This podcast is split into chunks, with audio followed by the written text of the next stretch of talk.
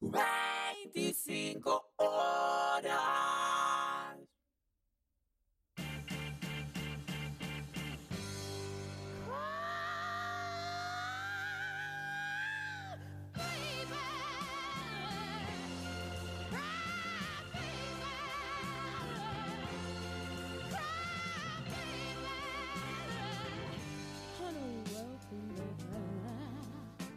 Bienvenidos a otra Femicolumna. Esto es 25 horas en su versión podcastera. Mi nombre es Ludmila Fernández López y tengo sentada a mi derecha a Eileen Russo. Una vez más acompañando la Femicolumna. Buenas. Buenas y santas. Del otro lado está Daniel Perry. Hola, ¿cómo estamos? Yo estoy muy bien. Me gusta saberlo. Y Federico Bosco. ¿Qué tal mi gente? Buenos días. Buenos días. Esto está bueno de saludar como con distintos horarios del día porque Claro. el podcast lo escuchás cuando vos querés, Claro. lo escuchás desde el bond y lo escuchás en tu casa mientras cocinas. Entonces uno te tira buenas noches, el otro buenos días y te vas sintiendo como ahí en tema. Em, Fede, que sos el especialista en esto, eh, ¿cómo pueden escuchar los podcasts? Y tenemos eh, Spotify, creo que es la que más recurre la gente. Tenemos Mixcloud, Audioboom. Hay una que se llama Radio Public. Ok. Radio Public. Radio, ¿cómo? Radio Public. Radio, ahí va. Me encanta. Y mm, creo que ahí sacaron las opciones, tampoco tenía botones. ¿eh? En, Bueno, ey. en No. Spotify, ¿cómo, hace- eh, ¿cómo estamos? Buscan 25 horas en el, en el buscador, vamos a saltar, tenemos un cartelito verde con el logo, de, el logo del programa. Bien, van varias personas que me dicen, si no tengo Spotify, ¿qué hago? Porque viste que el link de Spotify es medio raro para los que no están, que ya, son pocos, pero hay gente que no. Bueno, esa gente, el link de Mixcloud es lo Tal más cual. fácil, ¿sí? Mixcloud.com, somos 25 horas ahí también, está nuestro loguito también, que ya es mundialmente conocido y le dan y nos escuchan. Nos pueden encontrar en Instagram, arroba 25 horas ok, en Twitter de la misma manera, arroba 25 horas ok, en Facebook como 25 horas nos van a reconocer muy fácil Sí. y por supuesto nuestra web www.25horas.com.ar. No admitan imitaciones. No, no. Estamos ahí. Fíjense bien que seamos No somos el Digo, programa de la nata, a eso vamos, ¿eh? Nada de la hora 25. 25 horas. Ok. Búsquelo bien. Arrancamos con la Femicolumna. La Femicolumna de hoy, que es la tercera de este ciclo de podcast, pero es la segunda de una serie que inauguramos, va a ir sobre la segunda ola del feminismo. La primera era de la primera ola, la segunda es de la segunda ola. No me maté pensando. Entonces, podríamos titularlo Hay que informarse antes de hablar o no quiero ser tan bardera. Pero vieron que estamos en un tiempo que la revolución feminista nos atraviesa a todos de alguna manera, nos atraviesa el cuerpo, nos atraviesa nuestras prácticas cotidianas y también los discursos que circulan a un nivel más masivo, más social, todos de alguna manera son interpelados por el feminismo. Entonces se me ocurrió empezar como a hacer estas pequeñas piezas de audio para que quien no tiene nada de idea sobre el feminismo diga, bueno, ¿de dónde viene todo esto? Porque aunque Beto Casella haya dicho que el feminismo es un movimiento que lleva dos años de existencia, quizás tiene un poquito más de historia. ¿Dijo eso? Dijo eso. Dijo eso el año pasado, así que ahora ya serían Sí. tres años. Tercer aniversario del Claro. feminismo. poquito. Y aquí, mientras cumplimos tres años de feminismo, vamos a, eh, a irnos... Vamos a refutar a Beto Casella, digamos. Vamos, Beto. Casela, vos que me estás escuchando, solo, escuchame una cosa, a vos te lo digo, Beto Casela, escucha este podcast. Bueno, con esta hermosa dedicatoria a nuestro amigo Beto vamos a arrancar. Antes de describirles la segunda ola y ponerme un poco ahí en, en profe de historia, vamos a pensar por qué olas. Esto ya lo hablamos la vez pasada un poquito. Como toda historización es arbitraria, ¿no? Siempre que uno clasifica las etapas, las eras de la historia, de lo que fuere, eh, sabemos que es una construcción artificial. En este caso, eh, ya habíamos hablado el otro día, cuando hicimos el primer podcast, que si no lo escuchaste te recomiendo que vayas ahí primero porque esta es la continuación. Eh, habíamos hablado, ¿se acuerdan de que la primera ola había una discusión que algunas historiadoras decían, bueno, arranca con las sufragistas, que eran las inglesas y eran las norteamericanas, eh, y, y hay otras historiadoras que se van mucho más atrás en el tiempo y dicen, no, no, las mujeres de la ilustración que ayudaron a hacer la revolución francesa y que se le pararon de manos a pensadores como Rousseau y dijeron, bueno, pará, derechos del hombre y del ciudadano y la mujer y la ciudadana, ¿dónde quedó? Me acuerdo. Bueno. Tenía un nombre rarísimo. ¿Cómo era? ¿Te acordás el nombre? Mary Wollstonecraft. Mary Wollstonecraft. Y también Olympe de Gouges, la francesa. Un besito Mary la inglesa. Mary Wollstonecraft, la madre de Mary Shelley, la autora de Frankenstein. O sea, estamos ahí a full. Eh, bueno, ahí ya hay un debate, ¿no? ¿Cuál es la primera ola? Acá lo mismo, las olas son una construcción. Yo lo que les recomiendo es que lean un artículo que, que hizo alguien que para mí es una referencia en estos temas, que es Daniela de Bingen, una filósofa muy joven, em, de, profesora de la UBA y demás, que en Economía Feminista publicó un- una nota que se llama ¿En qué ola estamos? ¿no? Ahí les ayuda bastante a, a desentrañar esto. Eh, lo que ella explica ahí básicamente es que se empieza a hablar de olas justamente con esta segunda ola. Obviamente, en la primera nadie decía, eh, estamos en la primera ola Claro. porque la primera es la primera, ¿no? Nadie... No tiene eh, sentido. Claro. La segunda ola entonces se publica en esa época, en 1968, un artículo en The New York Times que se llamaba, se tituló The Second Feminist Wave. Allí hay una periodista que dice, bueno, estamos en la segunda ola, porque reconoce en esas sufragistas de la primera, de, de- de hacía ya muchas de, varias décadas, a, la- a la- a las predecesoras, digamos, las primeras. O sea que esto no es necesariamente algo a posterior, sino que había una lectura en el momento de estamos atravesando. Empiezan las primeras lecturas, claro, en esta segunda ola, ¿sí? A posterior a la primera, pero ahí en, esta segunda ola ya empiezan estas lecturas, exactamente. Eh, ojo también con esto, ¿no? Es una historización muy atada al feminismo norteamericano. eh, también europeo, pero van, va- van a ver cómo cada vez me voy metiendo más en, en la movida de Estados Unidos. Y esto lo aclaro porque obviamente quien escucha y nosotros que somos del conurbano al mundo puede tranquilamente decir, bueno, pero, esto, digamos, segunda ola de qué, cómo se fueron tejiendo los feminismos latinoamericanos. Bueno, eso queda para otro podcast. Va a haber eh, podcast sobre los feminismos desde los márgenes, de las feministas negras, lesbianas, disidentes y por supuesto sudacas, ¿no? Eh, todo eso está. Pero también es importante reconocer a las, digo, el norte siempre lleva a la delantera en cuestiones de reivindicaciones, siempre o casi siempre, de derechos humanos y en este caso, bueno, nos sirve para seguir aprendiendo.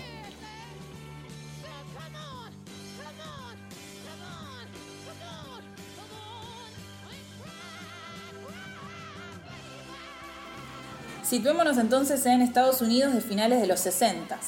Pasaron ya las dos guerras mundiales, asoma el hipismo, tenemos Vietnam, tenemos los movimientos pacifistas, las protestas sociales, civiles.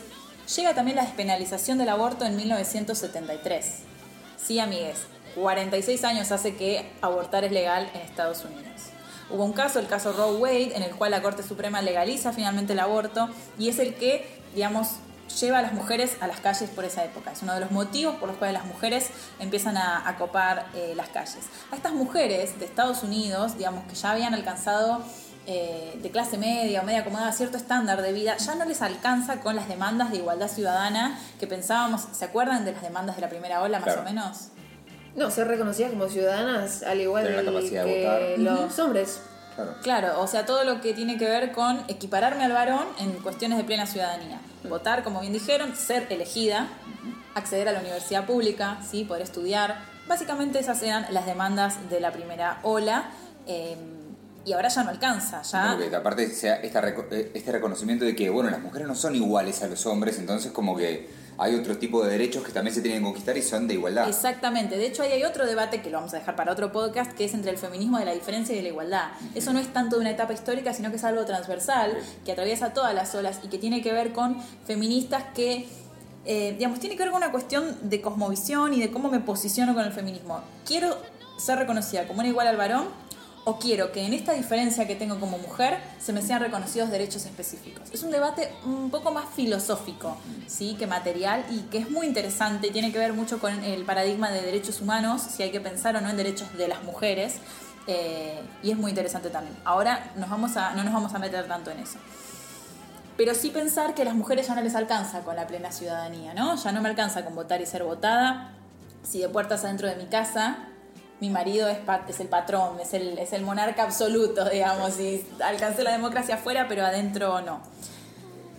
¿Se acuerdan que el otro día, cuando hablábamos en el primer podcast de, de la relación entre el feminismo y la ilustración, yo les contaba que hay una historiadora española, Ameli- Amelia Valcárcel, que dice que el feminismo fue el hijo no deseado de la ilustración. Y habíamos pensado por qué, ¿no? Pues bueno, por esto de y un hijo no deseado, o sea, me terminó saliendo ese hijo porque tanto rompí con que la igualdad entre las personas y que aparto a la religión y digo todos nacemos iguales y pienso desde, el- desde el racionalismo, que bueno, las mujeres dijeron, bueno, entonces nosotras también somos iguales. Bueno, también se, se podía decir que era el pariente incómodo del liberalismo, ¿no? Era como eh, todos somos iguales, todos tenemos libertades individuales, bueno, entonces queremos votar. Bueno, acá podemos decir algo parecido, podemos decir que fue el compañero indeseable del 68. La segunda ola, ¿no? El feminismo ahí es como, es ese Me compañero. esas comparaciones. Claro, es como hijo Así no lo puedo personalizar un poco. Claro, porque siempre hay una incomodidad, ¿viste? Hijo no deseado, eh, pariente incómodo y ahora el compañero, pensémoslo en términos compañeros, de lo que implica esa palabra, ya en términos de, eh, de re- revolucionarios mucho más contemporáneos, ¿no? Es ese compañero indeseable, ¿no? Lo, lo que, lo que hoy sigue pasando en, lo- en los partidos de izquierda, como... Tanto querés la, la igualdad, tanto querés que se, se determine el sistema de clases, pero ¿qué pasa con el de géneros, Claro. no? Medio que empiezan a meterse por ahí, y por eso mismo la segunda ola es conocida como 68ista, es una de las formas en que se la llama, porque hereda todos esos ideales revolucionarios del mayo de 68, ¿no? Me estoy refiriendo al mayo francés. Entonces, es una ola que más o menos la vamos a ubicar entre los 70 y los 80, tiempo de rebeliones, hipismo, rock and roll, bueno, más o menos lo que conocemos de esa época, que es bastante, sobre todo del hemisferio norte, y acompaña la revolución sexual. La acompaña y la cuestiona. Ustedes, si yo les digo revolución sexual, ¿en qué piensan? Amor libre. Amor libre, Sí, sí, sí, sí. hipismo. Sí, Sí, sí. como eh, Gente drogada Como- cogiendo en el barro. No. Bien, como, como- sí, como derribar los YouTube tabúes. me lo va a desmonetizar ahora el Claro. podcast porque Ah, dijo una mala Es para palabra. menores. No, pero Tenés que esto, derribar los tabúes. Derribar tabúes, exacto. Eh, pero hay algo más que no me están diciendo, no sé si ustedes ubican algo que sale eh, en esa época relacionado a la industria farmacéutica que les va a dar a las mujeres el gran paso hacia la libertad sexual. ¿La pastilla? Exactamente, la No, no lo píldora sabía, no lo sabía. o la pastilla anticonceptiva es el símbolo de la libertad sexual en ese momento, porque ustedes piensen lo que, digamos, los años que tiene la historia de la humanidad y los poquitos años que tiene que las mujeres autogestionemos nuestra sexualidad. Nada. Entonces, a partir de ahí es que recién se puede empezar a pensar a una mujer teniendo sexo sin buscar otra cosa, sin buscar un hijo, ¿sí? De hecho, no buscándolo, o sea, teniendo una técnica contraceptiva que, que vaya en contra de quedar embarazada. Eh, por supuesto que esto hoy es leído de una manera mucho más crítica, ¿no? Las feministas somos muy críticas de lo que implica una píldora anticonceptiva, podemos hacer otro podcast de eso. Mal, estaba pensando en porque eso. Para Es el súper cuerpo. es súper interesante, claro, para el cuerpo, en términos de salud, todo lo que nos implica es atroz, pero también otros, otros motivos. Ustedes saben que la píldora tranquilamente podría hacer que no sangremos. El sangrado que tenemos cuando tomamos la píldora es tota- completamente artificial y lo que se la, la disputa en ese momento de sentidos fue como no, pero van a perder su feminidad y van a ser como varones, porque van a poder hacer todo, van a poder ir al club, van a poder hacer todo todos los días del mes igual. Démosles que sigan sangrando. Entonces, es como una cosa de obsolescencia programada, ¿no? Exactamente, y un poco perversa también, como de, bueno, no, no, pero que sigan teniendo, digamos, lo, No vamos a juguetear tanto con la naturaleza, Claro. estás déjaselo. cargadísima de hormonas igual, estás respondiendo a una agenda creada por una industria farmacéutica, pero la parte incómoda la seguís teniendo, que es la de tener que gestionar el sangrado todos los, todos los meses, y eso está programado así, porque tranquilamente podrías no sangrar nunca, porque vos sos medio un cyborg mientras estás tomando esas pastillas. Pero nada, este es otro tema que me súper apasiona, lo vemos, lo escuchamos en otro podcast. Pero se los quería decir para que vean lo que implicó la revolución sexual. Hoy somos súper críticas las feministas de lo que es la pastilla, pero en ese momento fue el boom de autogestionarnos eh, y de conocernos. El lema de ese momento, digo, entre medio de que pensemos en, lo que implicó la píldora y demás, va a ser, seguro les suene a ustedes, lo personal es político. Es un- una frase que hoy en día se ha retomado muchísimo con el Ni Una Menos y con, los movimientos de mujeres de hoy en día en, en Argentina, pero en realidad es de este momento, se le atribuye a Kate Millett, lo cual también es un poco, hay una nota de color, porque Kate Millett hace un ensayo que es un ensayo, que es un libro larguísimo, que se llama Política Sexual y que es, bueno, es uno de los eh, paradigmas, digamos, uno de los textos eh, emblemáticos de esta ola, pero si vos lo lees completo, en ningún lado está la frase lo personal es político. ¿Vieron que hay grandes Se las inventaron como, como las frases de mí- Facebook del Guasón, Ah, ¿viste? Sí, sí, sí. A mí me suena, me suena a, a Indio Solari. No sé Ay, mal, todo preso político. Claro, sí, bueno, sí, él la sacó de Kate Millett, evidentemente. Claro, ahí está. Eh, bueno, lo interesante del feminismo es un, digamos, lo personal es político, independientemente de si la dijo Kate Millett o no, es una de las grandes frases potentes del feminismo, ¿no? Porque invita a poner sobre la mesa todo, a cuestionarlo todo, ¿no? ¿Qué, qué implica decir que algo es político? Y que es parte de la esfera de lo social.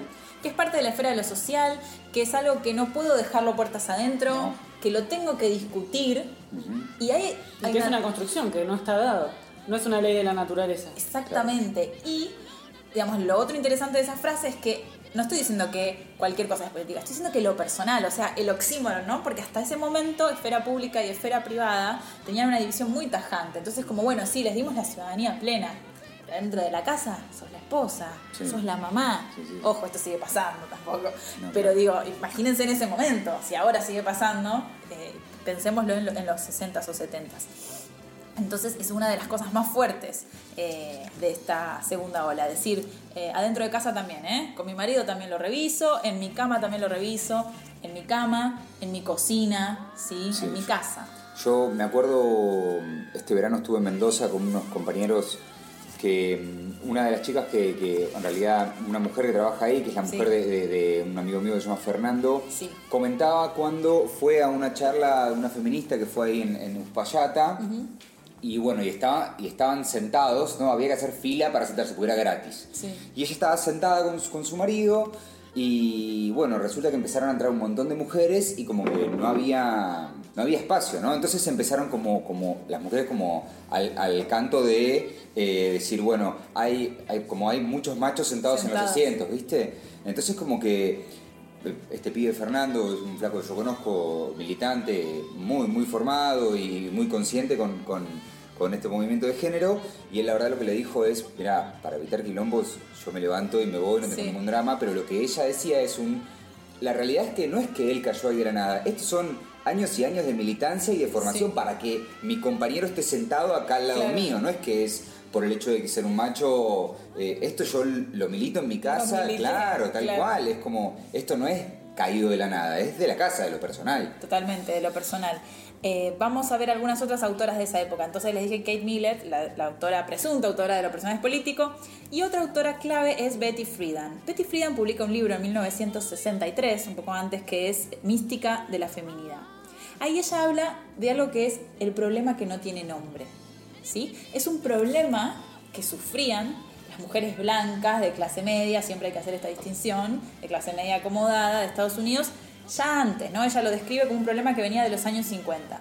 Yo les voy a decir más o menos de qué va este problema y ustedes tienen que tratar de adivinar en qué serie de Netflix, de las más grosas, hay un personaje que encarna exactamente este padecimiento y este sufrimiento.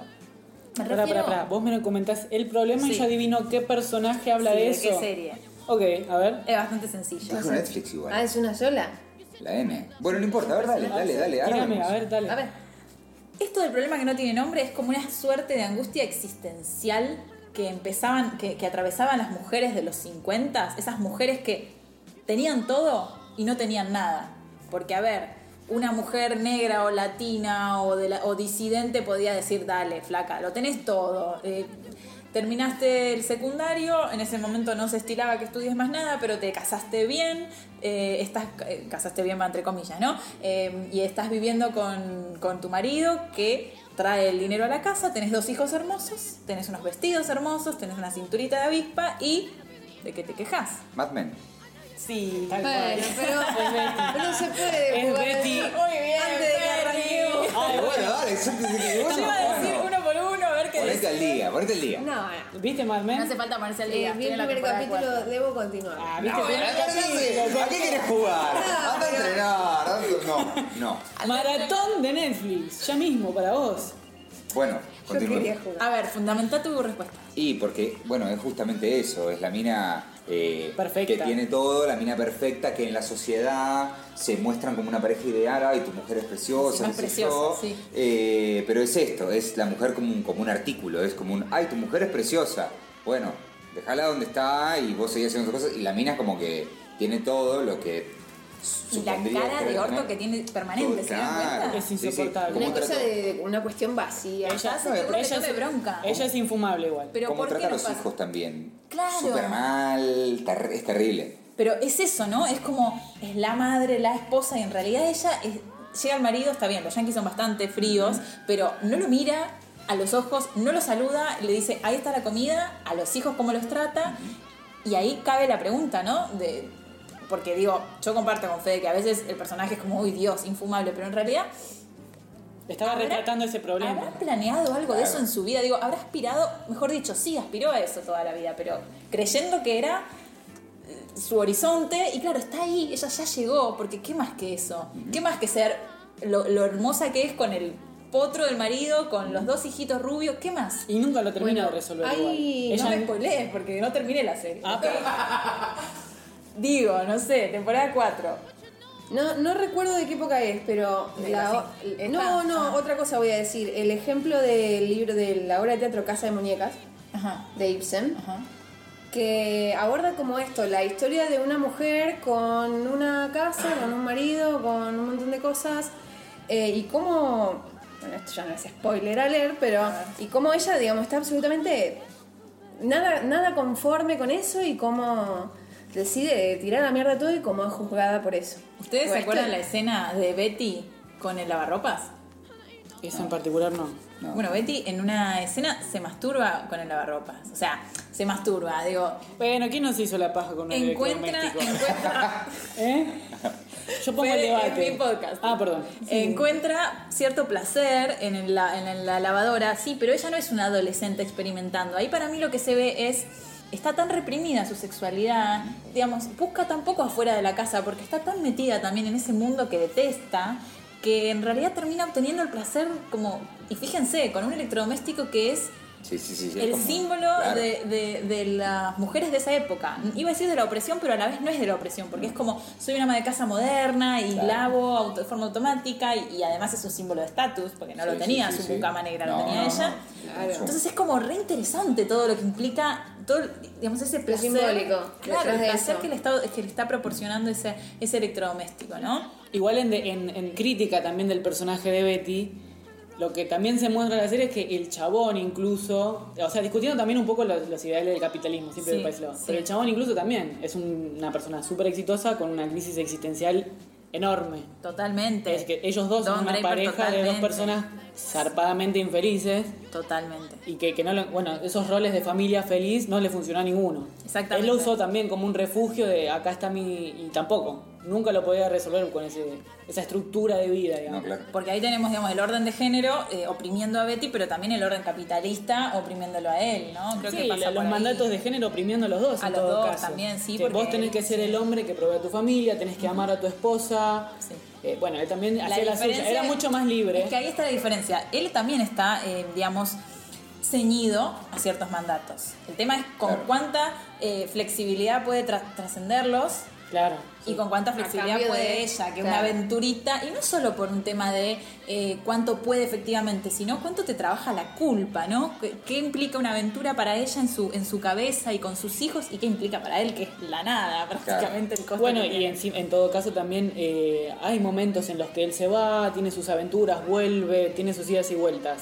Claro. Y ella en un momento como que se va y se quiebra todo, él es como no me puede estar dejando mi señora, yo soy el hombre, de todo, eh, va por ese lado, ¿no? Me lo imagino a Don diciendo, no me puede dejar mi señora. Sí, me esa encanta, frase me me encanta. No me encanta puede esa dejar mi ver- señora. Me encanta esa versión de Mad Men del conurbano.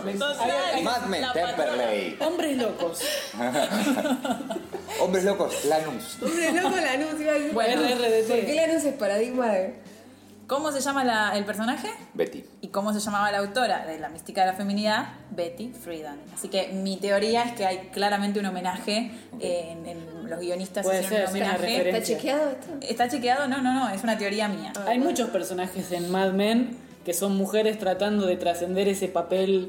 eh, Mm. Sí, no la es solo secretaria, ¿cómo se llamaba? Peggy. Ah, Ella no, también pensé que hablas de la secretaria, de la secretaria, la secretaria. Ah, no, no, no, era ¿cómo se enamorada. es hermosa. Sí, enamoradísima. Y bueno, esa mina también igual, está en un Claro. ambiente súper hostil, Sí, trata sí, de sí, sí, obvio. sacar... eh, Y se maneja, eh, digamos, aprovechando ciertos beneficios de ser mujer, entre muchas comillas, pero ciertos Sí, beneficios sí, de ser mujer y hegemónica hasta la hostia, pero a la a vez... su favor. se tratando- apiola. Pero a la vez replica ciertas cuestiones bastante machistas en el trato hacia las demás mujeres para poder trepar. Sí. Bueno, y está la otra, la que yo digo, la que termina, arranca como una interna, Sí, eh, Eh, Peggy. Pero, Peggy. pero no digas cómo termina porque no terminamos la serie. Porque Es una serie de hace Claro, 10 se está años. Bueno, Yo no- soy no- fan. no- Ahí no vi es un solo capítulo. Yo vi cuatro temporadas. Bueno, cuatro temporadas. igual conozco los personajes más. Igual vos, vos tiraste una, una obra de teatro que no leyó nadie para hacerte la canchera porque no viste Mad Men. No, me Así remitió que no, esta obra de teatro que nadie leyó. ah, bueno, para. Pero Mad Men. Esto viene bien, lo de Mad Men, porque ahora como que todos no solo se coparan en la mesa, sino que sirve la referencia, digo, para que pensemos en qué tipo de mujeres son las que después van a protagonizar, no en ese momento de Mad Men, sino quizás 10 años después, esta organización. Son las Betty de ese momento, ¿sí? Son mujeres que han tenido acceso a recursos. Esto es importante porque cuando veamos la tercera ola, vamos a ver cómo las mujeres desde los márgenes miran a estas y les dicen como... Dale, ¿en serio tu drama es tenerlo todo? Sí, mal, para un poquito, drama- cheta. Claro, porque por ejemplo, una demanda importante, que, que es de, más de la primera ola, pero que sigue en la segunda, es queremos laburar, queremos poder ir a laburar, queremos ir a la facu. Las mujeres negras se les ríen de Janeiro. Es como la historia de la mujer negra Es es, otra. una historia de opresión sobre su, digamos, eh, de tener por encima a los varones negros, pero en otros aspectos, no en el de laburar. Las mujeres negras siempre han laburado por fuera de la casa, así como de dentro. Claro, ¿Querés laburar? Vení, acá tengo para que laves. Exactamente, entonces, pero no solo como empleadas de las blancas, sino en términos de sus propias comunidades también es diferente la lógica. Entonces, hay como textos muy interesantes y muy irónicos que revisan el feminismo blanco desde el feminismo negro como diciendo, dale, ¿en serio? ¿Tu problema es querer laburar? ¿En serio? ¿Sabes cuál es mi problema? Que laburo 16 horas y después adentro de casa Me cagan a piña. Exactamente. Lo cual no quita que reivindicaciones que han conseguido estas mujeres blancas y También ha burguesas afectado. han impactado positivamente también en, digamos, de a poco y progresivamente, Sí, sí, sí. pero en estas En mujeres. Y tardíamente tal vez. No, y también, Obvio. también es esto como que, bueno, yo en principio quiero ser como un ciudadano como el resto, ¿viste? No un ciudadano de segunda. Exacto. Y después, después de ahí en adelante la discusión se, se abre Claro. muchísimo. Y se complejiza. Pero bueno, vieron como de a poco se están haciendo expertos, porque se están como metiendo. Y Mad Men, ¿viste? Y Mad Men ayudó. Bueno, pero- yo iba a recomendar una obra de teatro, pero no voy a hacer nada, no la lean. Hay una obra de Turshinsky. No, lo dije, pero es muy conocida, viejo. Repetilo porque me Se gusta. que llama haya- Casa de Muñecas y es de Henry Ibsen. Ahí va, me gusta que haya recomendaciones en el podcast también. Les tiro una última autora de esta época y a ver si esta la conocen: Simone de Beauvoir. Sí, bueno, Sí. e- Ah, ella sí. esa me suena. ¿Qué escribió? ¿Cómo se El llama? otro, el segundo El sexo. segundo sexo. Buena. ¡Te gané! Buena Bueno, Fede. pero vos sabías que no. una obra de teatro basada en la vida de Simón. Este libro es un poco anterior, en realidad es de 1949 y en realidad estoy haciendo trampa porque estoy cruzando el charco de nuevo, me estoy yendo a Francia. Estamos haciendo un baile. Una gran escritora parisina, eh, una gran intelectual, digamos, eh, con todo lo que implica y con toda la complejidad de que no estaba en el frente de lucha, ¿no? Pero una intelectual muy comprometida con la época y no solo con la lucha de género, sino con la lucha de clases. Eh, ¿Por qué la, la- la- la traigo a cuento? Bueno, primero porque es Simone de Beauvoir, o sea, la tenemos tatuada en el corazón todas las feministas, pero también porque por la fecha en que publica, medio que se convierte en un libro que es como una base para las- lo que son las demandas de la segunda ola. Y bueno, su gran frase, no se nace mujer, se llega a hacerlo. Pues no se nace mujer, llega una a hacerlo según la, la traducción que quieran que tiene que ver con lo que implica el género como construcción social, lo cual va a ser retomado mucho después, pero bueno, ella sienta eh, las bases. Hay que decir igual que esta es una obra descriptiva, no reivindicativa, no imaginen a Simone de Beauvoir como la ama del feminismo, sino más bien como alguien que sentó bases, ¿no? Es un ensayo filosófico bastante denso donde ella describe y problematiza esto de que la mujer es la alteridad, ¿no? Que ahora nos parece algo bastante evidente, así como nosotros sabemos que la norma de todo es el varón, blanco, hetero, y que en base a eso está construido todo lo otro y que todo lo otro es alteridad. Bueno, eso, eso antes no estaba tan naturalizado, Entonces ella lo empieza a, a problematizar. Y se puede decir que sienta las bases de una epistemología feminista que va a explicar la organización social del mundo. Así, en estas palabras tan grandilocuentes, para que tomemos una dimensión de lo que significó esta autora.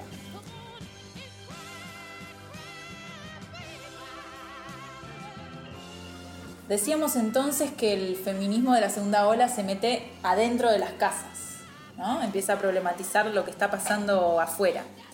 Van a ser las feministas radicales las que le reclaman a la revolución sexual que en aras de la liberación, ¿no? esta liberación sexual de la que hablábamos, el control del Estado sobre los cuerpos de las mujeres y sobre las capacidades reproductivas sigue intacto. Es decir, Sí, mucha liberación, mucho amor libre, los hippies practican el amor libre, pero ¿cómo nos impacta eso a nosotras? ¿no? Y, y- cómo nos impacta esto de la píldora? Empiezan a hacer críticas de esa misma revolución sexual. También va a ser una época en la que cobre visibilidad el lesbianismo, que hasta entonces estaba completamente obturado o en todo caso empezaba No era una figura, quizás. Claro, empezaba, digamos, las demandas del colectivo homosexual siempre empezaron desde los varones homosexuales. O casualidad, ¿no? Y decíamos que todas las demandas empiezan en el norte. Bueno, siempre el- dentro del oprimido, el menos oprimido es Claro. el que va a arrancar. Entonces, medio que la lesbiana era la, la alteridad del gay, ¿no? Cuando en realidad tiene su propia complejidad. Eh, ahí surgen autoras como Monique Wittig y Adrienne Rich, que son como los pilares del feminismo lesbiano. Y Adrienne Rich publica en el 78 una obra muy provocativa donde dice que la heterosexualidad es una imposición sobre las mujeres. Se habla de heterosexualidad obligatoria, que hoy no nos hace tanto ruido porque se habla de la heteronorma, pero hasta hace cinco años era como, eh, no, no no hay una obligación de ser heterosexual. Bueno, ella, ella lo plantea que sí. eh, y habla de la, de la identidad política de las lesbianas, ¿no? De ser lesbiana como una identidad política, no solo como me gustan los varones o las mujeres, sino que me posiciono desde ahí políticamente. Y Wittig, la francesa, que también les nombré, dice una frase que quedó para la historia también, que es, las lesbianas no son mujeres. Hoy en día se sigue haciendo, eh, sigue haciendo mucho ruido y de hecho hoy en día hay colectivos de lesbianas que no se reconocen como mujeres, que se reconocen como lesbianas. De hecho, ustedes presten atención cuando lean alguna cuestión militante. Por ejemplo, ¿se acuerdan del caso de Iggy? Que nosotros lo trabajamos, que fue una lesbiana del conurbano que apuñaló al tipo que la iba a violar y fue presa. Bueno, a ella se la presentaba como una lesbiana del conurbano, no como una mujer lesbiana. Entonces ahí hay una cuestión de identidad política muy interesante que dejamos eh, para otra para otro podcast. Eh, pregunta, porque estas eh, feministas radicales tienen algo que ver con, la, con lo que conocemos como Radfem y todo el bardito que hay alrededor de eso. Bien, seguramente el que esté escuchando, la que esté escuchando, sabe de qué habla Ailu con esto del bardito. Está bueno que me hagas esa pregunta porque feminismo radical, radfem, medio que nos suena a lo mismo y sí. En realidad sí tienen que ver, tienen mucho que ver. Las radfem, que son este colectivo digamos, que integra de alguna manera, nos guste o no, los movimientos feministas actuales y que en Argentina, así como en el resto del mundo, tiene su peso, reivindican, son un colectivo de mujeres que reivindican al feminismo radical de esta época. No significa que las feministas radicales de esta época fueran lo que ahora entendemos como Radfem, pero sí lo contrario, que las Radfem miran mucho a esa época y recuperan mucho a esas feministas de ese momento, ¿sí? Las Radfem vamos a dejarlo para. Me encanta porque hoy tiré Estás líneas. tirando, porque porque me, me armé el cronograma de podcast para todo el año. Ah, tenés como 20. Tengo como 20. Completísimo. Eh, y lo que pasa es que lo interesante de esto es que se va abriendo, ¿no? Como un árbol, que no es algo tan lineal. Es como, bueno, van surgiendo temas. Las RAFEM y todo este, este, este bardito, como decías vos, tiene como principal problema, o como lo, lo más disruptivo que, que proponen, es que el feminismo es solo un movimiento que reivindica la igualdad de derechos o las libertades para las mujeres cis. O sea, las mujeres nacidas con cuerpo de mujer o las biomujeres, o como le quieran llamar. ¿sí? ¿Y cuál es el argumento para decir eso? O sea, ¿en qué se basan? Ellas son muy biologicistas, es decir, eh, se amparan mucho en cómo naciste, en tu genitalidad. No reconocen nada de todo lo que tiene que ver con, eh, la- digamos, con tratar de borrar los géneros y de ir por eh, disidencias y apostar por, por el, esto, por difuminar un poco en vez de reforzar, sino que ellas dicen, una mujer, una niña que nace con, con vulva, con vagina, con aparato reproductor femenino, eh, eh, etcétera, es sexualizada desde niña y sufre un montón de opresiones que no sufre nadie más, que no sufre ni siquiera una mujer trans, porque una mujer trans fue socializada como varón y fue socializada, fue socializado, si querés, en un mundo de privilegios o por ser varón, y después se quiso cambiar.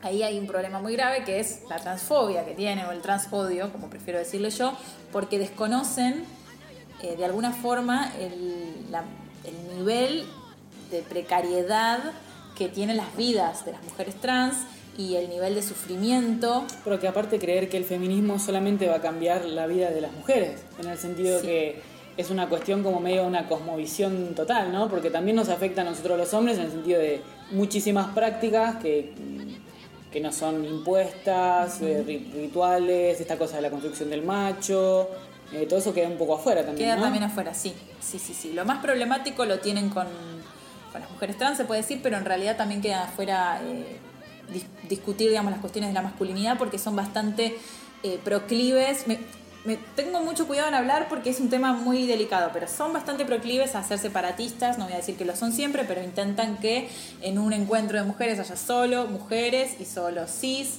Em, lo que dicen las más moderadas, las que no hablan de un hombre con pollera, porque también están las que hablan de hombres con pollera, eh, pero las más moderadas lo que dicen es, bueno, las personas trans tienen el transactivismo y tienen demandas y tienen opresiones, pero que las, deba- las debatan desde el transactivismo. Que es una palabra que solo se las escucha a ella, porque las mujeres trans en realidad se reconocen dentro del feminismo o transfeminismo, si querés llamarlo así, pero es el feminismo, ¿no? Eh, las, las RADFEM tratan de, de eliminarlas o de llevarlas, de correrlas a un costado, de hecho usan pronombres masculinos Categorizan para su movimiento nombrarlas. aparte, digamos, en otro lado. son bastante violentas, yo estoy muy en desacuerdo con ellas y después tienen otro tema que es, ya excede a tu pregunta, pero que es que son abolicionistas a rajatabla. Ustedes saben que hay un debate muy enorme que se trató una vez en una birrita en 25 horas entre el abolicionismo y el reglamentarismo, que son las dos posturas frente a la prostitución. Ellas son completamente abolicionistas, o sea, muy a rajatabla, y están en contra de cualquier forma de trabajo sexual y consideran que el trabajo sexual es violencia. Aunque enfrente tengan parada una trabajadora sexual que les diga, pero yo cobro y cobro mejor que vos, que trabajás en el McDonald's y, y no me siento explotada. O sea, es Para un- ellas es violencia de género y la persona que está ahí es una víctima, incluso las, por ejemplo, las actrices porno, que también son trabajadoras sexuales. Y Eh. para ellas el porno es una emulación de una violación, digamos. Esa es la, la postura de ellas. El problema es, me parece, cuando negás la posibilidad de ciertos colectivos de denominarse a sí mismos, ¿no? Porque vos eh, podés acompañar cualquier movida, pero ya en el momento que vos le decís a los trans, no, ustedes no, aunque ellos incluyan, o incluso las mujeres. eh, yo otra vez había visto una noticia de una mujer, una mina que. Bueno, hay actrices porno que se denominaban feministas, ¿viste? Que, Sí, claro. Este colectivo, por ejemplo, las, las dejaría Sí, fuera. En el sí. sentido, no, vos no, porque vos haces porno, ta, ta, ta, ta. Y es una cosa como medio perversa de segmentación y que es un movimiento que todo movimiento necesita la, la masividad, me parece, ¿no? Para conseguir ellas algo. están, sí, están muy en contra y, y han generado, la verdad es que yo no les daba tanta importancia, yo las conocía por estudiar los movimientos, pero no les daba tanto peso en Argentina. En el último tiempo han tenido cierto peso porque han generado bastantes disputas en las asambleas previas al 8M. Vieron que el 8M siempre se configura desde asambleas populares, un movimiento muy interesante. Bueno, han ido ahí y han pedido que las trans se vayan, no estén, digamos que solo haya mujeres con, con vulva en- en- sentadas ahí y las echaron porque en realidad son una minoría. Tienen fama, esto ya lo, lo pongo entre, entre paréntesis porque la verdad es que no, no, no puedo dar fe de eso, pero tienen fama como de que son todas pibas bien, todas pibas de Barrio Norte, que han agarrado el feminismo por la demanda del aborto, pero medio como de coté y que no entienden otro tipo de opresiones que tienen que ver con las clases, porque piensen que las mujeres trans son todas pobres en su mayoría, que las trabajadoras sexuales también tienen una historia de, de precariedad, como que ellas desconocen todo eso. No sé si están así, pero sí es cierto que hay un problema de trans odio muy grande. Y tu pregunta venía a cuento ¿por qué? Porque en realidad estas razas miran hacia el feminismo radical, ¿no? Que es ese feminismo que, como bien decía Fede al principio, decía como, bueno, somos diferentes, tenemos un cuerpo diferente y necesitamos nuestras propias eh, derechos sexuales, reproductivos, ¿no? Ellas se agarran de ahí, pero lo radicalizaron para un lado bastante problemático. Porque el feminismo radical de los 60 en realidad es radical en sentido literal de la palabra radical, de transformar de raíz. Por eso se llamaba radical, no porque ni porque eran transodiantes ni porque prendían fuego todo, porque a veces las palabras llevan a confusiones. Yo creo que hubo más violencia con las sufragistas eh, poniendo bombas o algo que con las eh, que con las mujeres de los 60 o los 70 eh, del feminismo radical. Les recomiendo, y acá me hago un autobombo, eh, que si les interesa seguir profundizando el tema de las RadFem, vayan a, las historias destacadas de mi cuenta de Instagram, arroba ludmila.fl. Hay un hilo que se llama Privilegiadas y donde, discuto un poco más en profundidad el tema de, de qué es ser privilegiada y qué no, porque hace poco la COPE, que siempre es víctima de bullying virtual, hizo una- un dibujo donde dijo, bueno, sí, nosotras peleamos por un montón de cosas, mujeres, eh, sí, hetero, digamos, pero también somos, tenemos un montón de privilegios. Y se le armó, pero chicos, no les puedo explicar el nivel de, bardo que hubo esos días. Y lo que le decían las radfem es, sos una misógina porque no puedes decir que tengamos privilegios. Cuando las mujeres nos violan, nos matan, somos víctimas de femicidio, hay países donde todavía les amputan el clítoris, hay millones de mujeres vivas hoy en día con el clítoris amputado. Entonces va siempre a eso, ¿no? Y lo, lo que yo problematizo es como, bueno, ¿a qué, qué quiso decir la COPE con privilegios? En realidad no está desconociendo todo eso. Se está pagando desde otro lado y el privilegio es relacional. No es que yo soy una privilegiada, hola, soy Ludmila y soy privilegiada, Claro. sino que tengo es un privilegios. sistema de poder eh, que actúa en toda la sociedad. Y yo tengo privilegios, la verdad que sí. Incluso tengo privilegios respecto a muchos varones, ¿no? Respecto a los nenes que se crían en la calle, respecto a un tipo que no sabe leer ni escribir. Y sí, tengo privilegios. Ahora, no significa que soy una privilegiada y que las mujeres, porque como yo soy mujer, entonces las mujeres eh, ya está, no hay que luchar. No. Es un tema mucho más complejo y, y bueno, lo dejo ahí para otro podcast. La puta madre.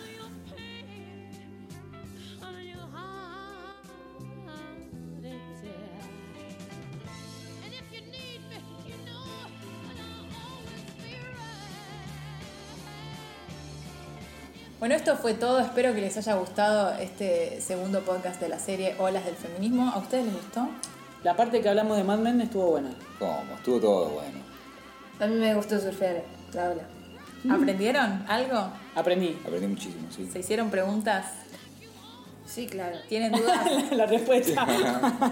Pónganle onda. No, ¿tienen, tienen, Sí. tienen eh, No, no dudas solo, para un no solo preguntas, sino también respuestas o eh, conceptualizamos. La verdad que de esta hora solamente conocía a, a Simón de Beauvoir. Yo lo que quiero es que ustedes vayan a fiestas y cuando alguien se ponga a hablar de feminismo así medio de cual, como a lo, a lo Beto Casela, ustedes puedan decir Sí. copa de vino en mano. Claro. Eh, disculpame. ¿Sabés que hay una obra de teatro Disculpame, ¿a qué olas te estás refiriendo? A Tal cual, Tal cual. exactamente. Yo tengo muchas preguntas también, pero bueno, voy a esperar a, lo- a los próximos podcasts. Seguramente se van a responder. Seguramente. Esto fue todo, amigues. Si tienen sugerencias, si quieren que hable de un tema o de otro, arroba 25 horas oc es la cuenta de Instagram. 25 horas radio arroba gmail.com. Nos pueden dejar sus quejas o sus sugerencias. Y hasta el próximo podcast.